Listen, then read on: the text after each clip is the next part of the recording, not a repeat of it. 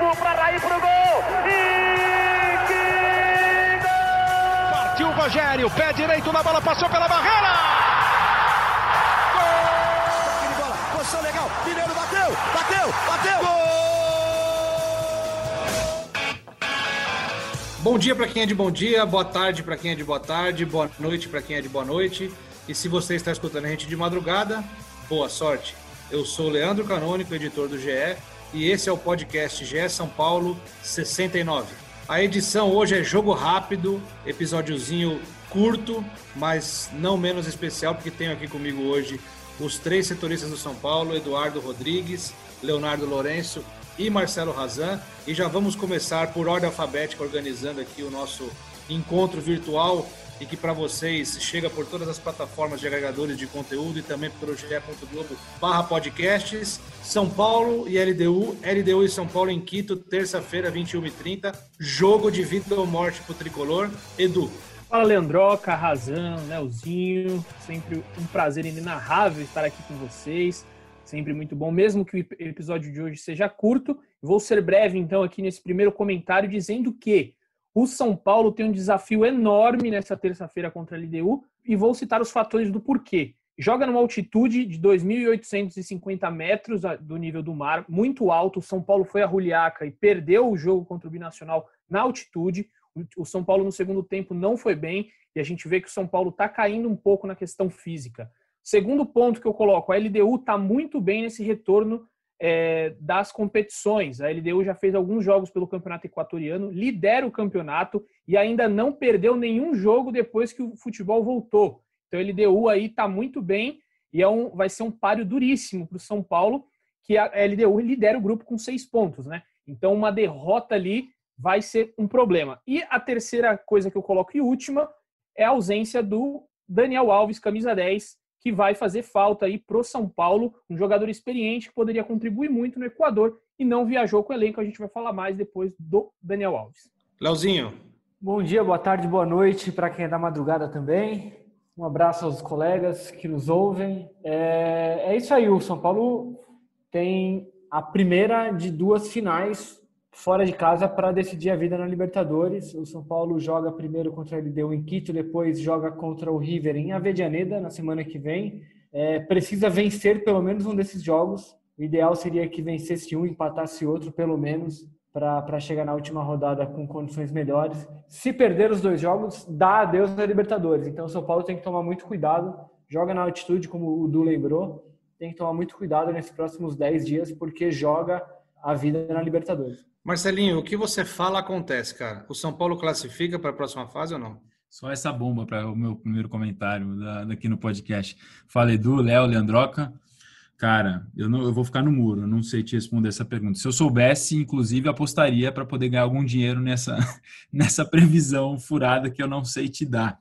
O que eu vou contextualizar só da situação do grupo do São Paulo, que o Léo já falou, grupo D, né? Só para a gente passar a classificação para o torcedor. A LDU em primeiro com seis pontos, River Plate em segundo com quatro pontos e saldo de cinco gols. São Paulo empatado em pontos com quatro e saldo de dois. E o Binacional, três pontos, aquela vitória que o Edu presenciou lá em Juliaca. É, ou seja, o São Paulo decide a vida fora de casa, como os amigos falaram. E o desempenho do São Paulo neste ano como visitante, em 2020. 11 jogos, quatro vitórias, dois empates e cinco derrotas aproveitamento de 42%, mais ou menos, cerca disso. Então, tem esse jogo na altitude, o São Paulo que também já enfrentou a altitude de Juliaca, aliás, os outros times não devem jogar lá, né? Agora nessa na volta da Libertadores. Então, tem essa missão duplamente difícil, que é enfrentar um River que é muito forte já e mostrou essa força no Morumbi no empate, e a LDU nesse bom momento que o Edu destacou, aliás, já aproveitando já para perguntar se o Edu sabe quantos jogos a LDU fez nessa volta da, da do futebol, que está invicto. É bom você ter, ter puxado, porque eu pulei um, um jogo só, que foi o único que o, a LDU perdeu. Então são oito jogos, é, perdeu só para o Alcas, por 2 a 0 pelo Campeonato Equatoriano, mas é, venceu as uma, duas, três, quatro, cinco partidas e empatou outras duas. Então, é, esse é o retrospecto aí da LDU nessa volta do, do campeonato equatoriano junto com a Libertadores que ganhou do Binacional. Então perdeu um jogo só contra o Alcas, falei ali no começo, mas aqui no podcast a gente já arruma rapidinho o nosso erro.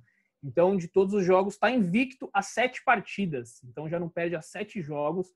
É palho duro para o tricolor. No fim de semana, empatou com o Emelec com um gol de bicicleta de Júnior Sornosa, aquele. Um Olha foi o jogo. O Sornosa foi expulso no Morumbi, né?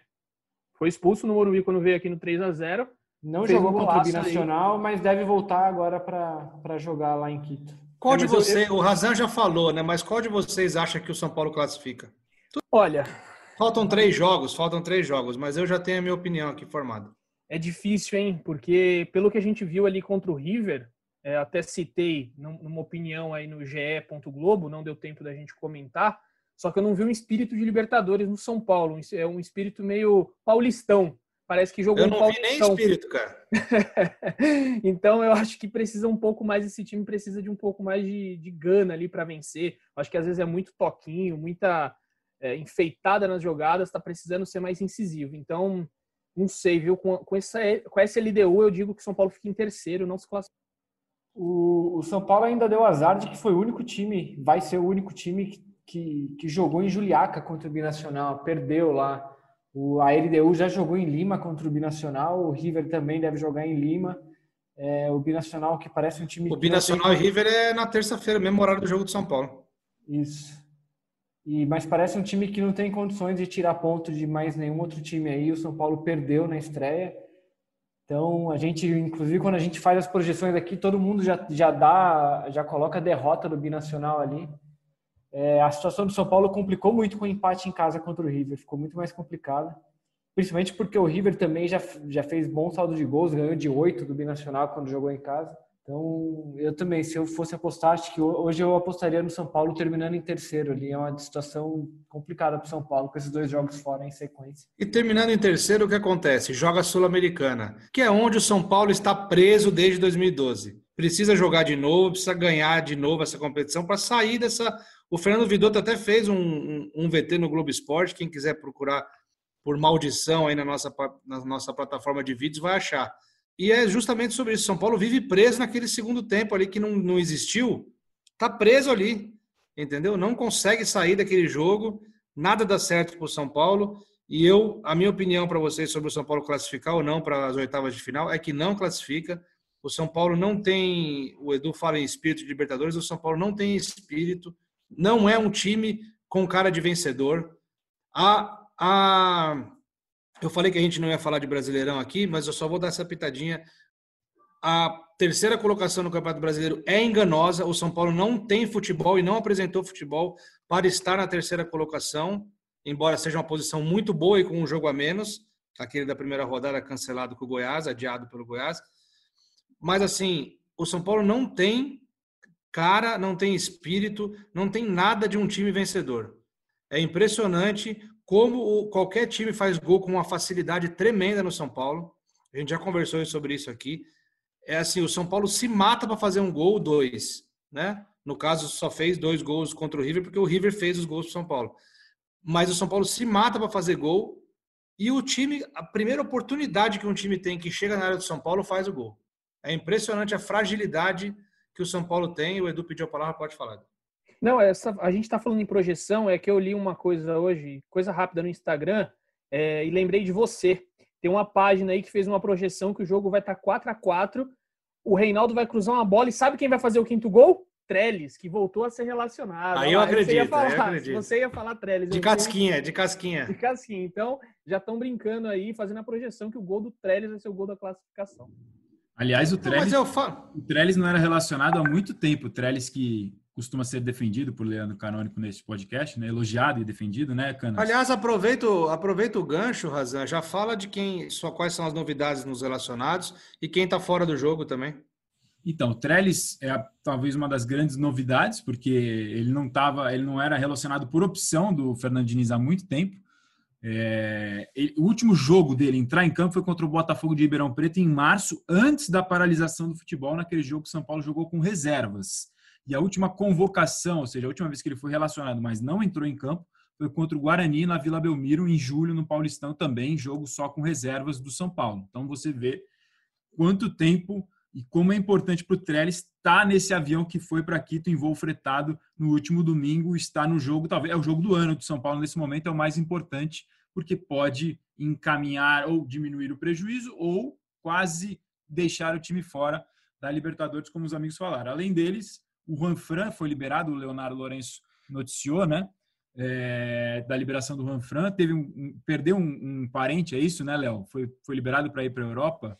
Isso, ele viajou para a Espanha porque um, uma pessoa muito próxima a ele morreu no, nos últimos dias e ele, ele foi liberado para acompanhar o, essa despedida.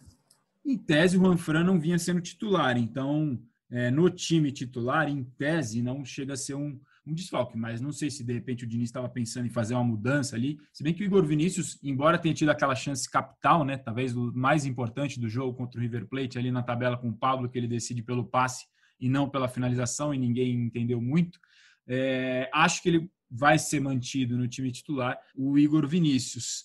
E a gente ainda não tem informação de time, porque o São Paulo vai fazer um treino às quatro da tarde, horário local, de Quito, duas horas de fuso a menos em relação ao Brasil. Então, enquanto estamos gravando aqui às 3h40, o São Paulo ainda não fez o último treino tático, provavelmente, antes da partida. E só para não ficar em cima do muro em relação à pergunta que você fez, os três amigos opinaram que o São Paulo não classifica, então só para ser do contra, baseado em nada, porque hoje a fotografia do dia 21 de setembro é de pessimismo mesmo. Todo, acho que se a gente fizer uma enquete na torcida, os, a maioria vai falar que o São Paulo não classifica. Então, só para ser do contra e a gente não errar, porque assim alguém vai acertar, eu vou falar que classifica. Eu gostei do baseado em nada. Essa foi boa demais. É, porque eu não tenho grandes argumentos para fundamentar meu, meu raciocínio. Mas isso aí é, é a honestidade eu, eu gostei do Eu gostei do Leandro, do Leandro Canônico chacoalhando a cabeça enquanto o Razan citava nome de alguns titulares que eu não, eu não vou. Não, é o Igor Vinícius. O Igor Vinícius ele tem medo de chutar no gol. Ele tem medo. É verdade. Ele é ótimo jogador, ele é bom, ele, ele é agudo, como gostam de dizer os especialistas, né? Mas assim, ele não, ele tem medo de fazer gol. É, o, o, lance, o lance no momento. É falta de confiança. é, não ele, ele, não quis fazer o gol. Quem joga FIFA, é muito... eu, eu, tenho uma teoria sobre esse lance do Igor Vinícius. Quem joga futebolzinho virtual lá, quando você tá na cara do goleiro, aí você quer garantir o gol, porque você não quer ter a mínima chance de perder. Pô, chance clara, vou garantir. Aí você toca pro cara fazer o gol com um gol vazio e aí você perde. Eu já fiz isso muito no, no videogame, foi o que o Igor Vinícius fez ali. E assim, né, o, o, São Paulino, né, em, em, nunca viveu um período tão... O São Paulino mais recente, né, o São Paulino ali dos, dos anos 90, dos anos 2000, ele nunca viveu um período tão ruim como agora, um período tão triste como agora. Eu imagino que para quem torça para o São Paulo seja muito difícil ver jogo de São Paulo. Deve ser um, um teste ali bem difícil para cardíacos, como diz o Galvão Bueno, porque, olha, assim, é, é, é uma, um esforço para chegar no ataque, para criar alguma coisa, para ter uma chance. E é um desespero todo jogo, todo jogo, todo jogo parece que é o jogo do título, que é o jogo do final do campeonato, termina ali com sete atacantes, com o Fernando Diniz maluco na, na área técnica. Não sei, eu vejo o São Paulo um time muito desestabilizado. E aproveitando a palavra desestabilizado, é, eu já queria entrar no tema Daniel Alves. Daniel Alves, que se recupera de uma fratura no antebraço direito, sofrida contra o Atlético Paranaense, no finzinho do mês de agosto. Ele fez uma cirurgia no local, voltou a treinar, né? E no último domingo apareceu numa festa é, com algumas pessoas tocando pagode. Ele estava tocando tantã com a mão direita. É, as imagens circularam rapidamente nas redes sociais. A torcida ficou, boa parte da torcida ficou bem chateada com o Daniel Alves. Né? Ele hoje parece não estar tá muito aí porque para repercussão ruim com a torcida. É, não sei se vocês concordam, mas os tweets dele com o Tantan na cabeça, falando que não vai responder, fazendo é, botando um monte de emojis. É, eu é ironias, achei, né? Eu Tava ironizando um certo, ali. É, eu achei até, achei até um certo deboche com a torcida. Deboche. Assim, deboche é, é melhor ainda. Um tom de deboche, mas eu achei de extrema de extremo mau gosto. Assim. Ele pode tocar o pagode dele lá, eu até acho que realmente dar umas batucadinhas no tantã lá, mesmo que seja com o braço operado, é bem diferente realmente como algumas pessoas do São Paulo disseram, é bem diferente de disputar um jogo de Libertadores e poder cair, trombada, e tudo. Mas eu acho que não posta, né? a necessidade de postar tudo que se faz hoje, ela acaba. É, ele tem que ter preocupação com o torcedor, né? Ele é um Essa cara é provavelmente. É. Desculpa te cortar, Não, Leandro, pode, pode. mas é provavelmente a polêmica mais desnecessária Exatamente. no pior momento possível. Não tinha, e o tom de deboche. Não tinha a menor lá, necessidade, exatamente. A reação dele depois da, da repercussão também é ruim. Que... É, é, foi, foi, é um episódio muito de, de, péssima gestão de imagem ali, não sei. Sim, sim. Bastaria alguém ligar para o Daniel, e, mas, mas é, é, é, uma, é, isso, é uma, é uma polêmica desnecessária, é uma necessidade de, de exposição que, que extrapola, que bastava ele fazer o pagode dele, conhecer, visitar os amigos ou receber os amigos e não postar nada. Não, você não precisa e postar. E outra coisa, assim, é, o, o, lance da pandemia, ainda a gente está em pandemia, isso. ele estava aglomerado, parece que até foi isso, né, Edu, que o São Paulo mais se preocupou, né? E só um é, detalhe, assim, enquanto eu falei aqui, eu acho que o Razan tá no mudo ali, o Razan espirrou seguindo os protocolos de segurança. Não foi aqui, ó? Ele, ele, ele disse que não. Foi só uma é. coçada no nariz, mas ah, tá. dessa maneira que você descreveu. Capricha no álcool, hein? Edu, o que, que a diretoria pensa? É, é uma, há uma certa preocupação é, quanto à pandemia, né? Que a gente ainda vive aí um, uma dias tristes por conta disso, muitas pessoas infectadas, é, pessoas que estão morrendo no dia a dia. E o São Paulo tem todo um protocolo de fazer exame, de testar todo mundo. A gente viu no primeiro, na primeira rodada do Goiás, o jogo contra o Goiás teve que ser cancelado por conta disso, então ainda é uma preocupação muito grande. Na questão é, dele ter tocado o Tantan ali com o braço direito que ele operou, o clube acha que houve um certo exagero a repercussão que teve, porque uma, batida de mão é, não chega nem perto de uma disputa de bola é, numa Libertadores, por exemplo, que o cara pode cair em cima do braço, pode ter, gerar algum problema. É, então, o São Paulo achou muito desproporcional.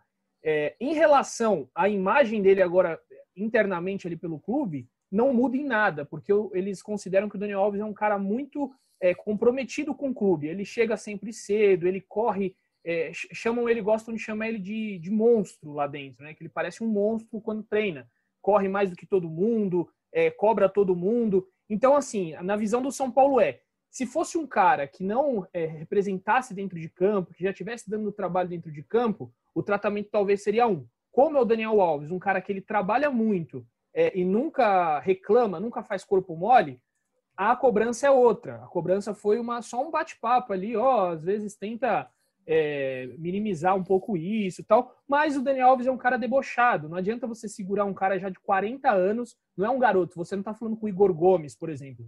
É um cara de 37 anos, já com a cabeça formada, a vida inteira, a carreira dele ele foi assim, de deboche. É, você percebe algumas declarações que ele dá, que ele sempre foi dessa maneira, e isso não vai mudar. É, como a gente até eu falei, a gente estava falando no nosso é, fora dos bastidores aqui, nos bastidores, na verdade, nosso, que o Daniel Alves é um cara que ele nunca tinha feito isso no São Paulo. Como é a primeira vez, talvez haja uma comoção muito grande de todo mundo, de ele estar tá debochando do, da torcida. Só que ele já é dessa forma. Quando o São Paulo contratou, já sabia desse pacote Daniel Alves. Então agora está administrando da melhor forma que é, dando suporte para ele. Ó, você sempre foi um cara que representou, só pega um pouco leve.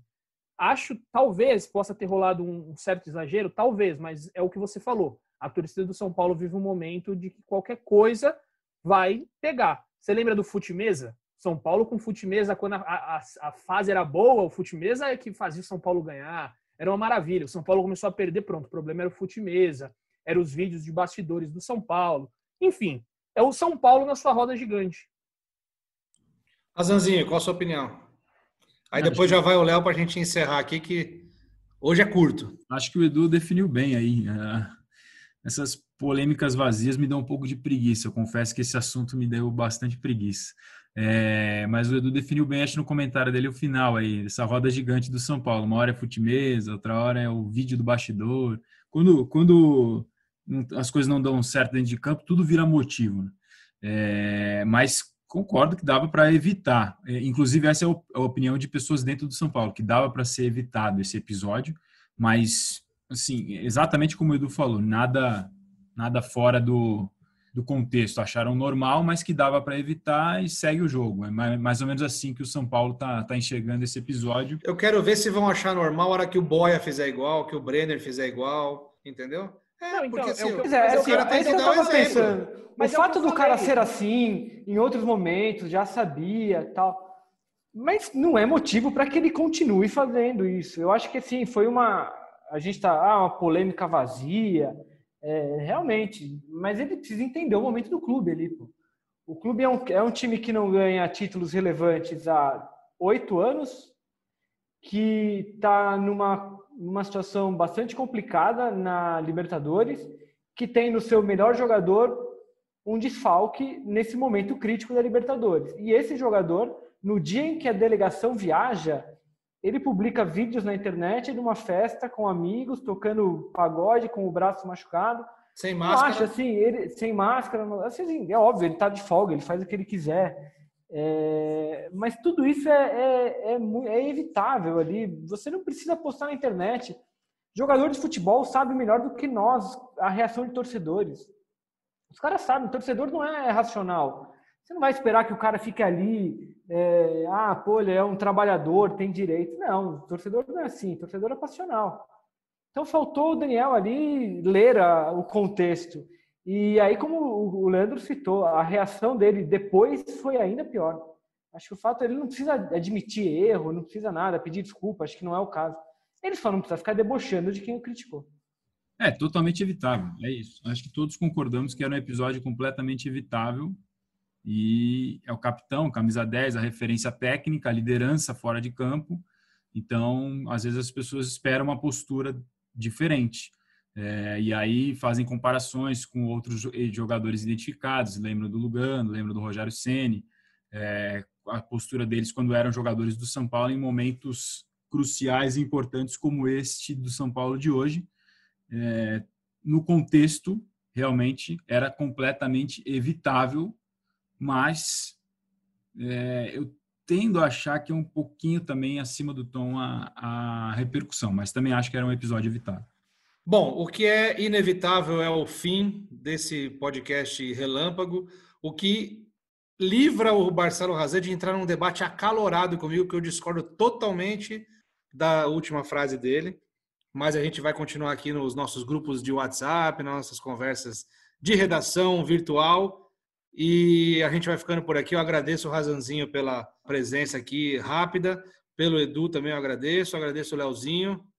O Edu quer falar, ele tá se coçando. Se esse, se esse, debate for acalorado aqui, eu vou soltar nas redes sociais, hein? Vocês tomam, tomem cuidado comigo. Esse embate, Marcelo Razan e Leandro Canoni. Cuidado com esses vazamentos aí. Obrigado, Razanzinho. Obrigado, Léo. Lembrando que o São Paulo enfrenta a LDU nesta terça-feira, 21h30, em Quito é vencer ou vencer. E na quarta-feira ou quinta a gente volta com o podcast 70. Olha só, vamos chegar nos 70 já. Eu lembro que até outro dia a gente estava programando algo especial para os 50. 70 também, que é, 70 é o número da idade da TV no Brasil. Muito bacana. Isso quer dizer alguma coisa? Não quer dizer nada, só lembrei. Troca, quando que a gente volta então? Quarta ou quinta? Quarta é, provavelmente na quarta, né? É, não, então dá, vai dar para falar que porque nesta semana o Fernando Diniz completará um ano de, de, técnico no São Paulo, né? Dia 26 de setembro ele foi anunciado. Calma! Vamos ter calma nisso Vamos aí, com calma. Tem um, tem um jogo na altitude. E aí na altitude, quando falta atitude, cara, para usar um trocadilho aí que sempre existiu na história da Libertadores. Eu lembro de um texto assim, eu lembro de um começo de texto assim. Técnico fazendo aniversário no São Paulo é das coisas mais raras, né? É, é. muito raro no Morumbi. Ele não ia se aguentar assim um trocadilho, né? Não, não aguenta. Mas é isso aí, pessoal. Obrigado pela presença. A gente fica por aqui com o podcast GE São Paulo 69. Né? Ah, lembrando que para baixar o podcast é em ge.globo podcast e nas plataformas de agregadores de conteúdo de podcast, fiquem à vontade. Eu sou Leandro Canônico, editor do Globo do Ops. Eu sou Leandro Canônico, editor do GE. Peço desculpas aí. A mudança de nome é recente, então a gente ainda confunde. E eu fico por aqui com um beijo no coração e um abraço na alma de cada um de vocês.